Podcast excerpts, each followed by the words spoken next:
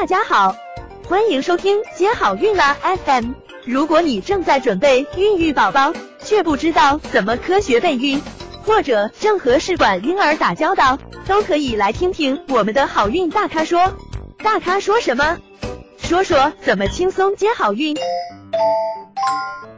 我们知道做试管婴儿一定是需要保胎治疗的，需要用一些药物的。那么人工受精需不需要保胎呢？其实这是因因人而异和因病人的情况的不同而有差异性的。嗯，如果是属于自然周期的人工受精，可以不使用保胎药物，但是呢，为了提高成功率，可以使用天然黄体酮胶囊、地屈孕酮、补佳乐。等等，那促排卵的人工受精呢，通常要给予天然的黄体酮胶囊、地屈孕酮等进行黄体支持，这也是为了提高妊娠率。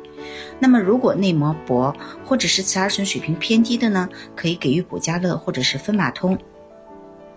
那保胎的药物补佳乐和芬马通，一般呢。自人工受精前后开始使用，那么孕酮类的药物呢，就需确认卵子排出后使用。这有两方面的原因，第一方面的原因是避免抑制输卵管蠕动，影响配子运输，这样呢容易发生宫外孕。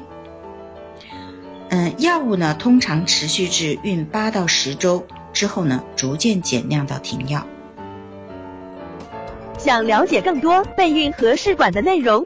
可以在微信公众号搜索“接好运”，关注我们，接好运，让怀孕更容易。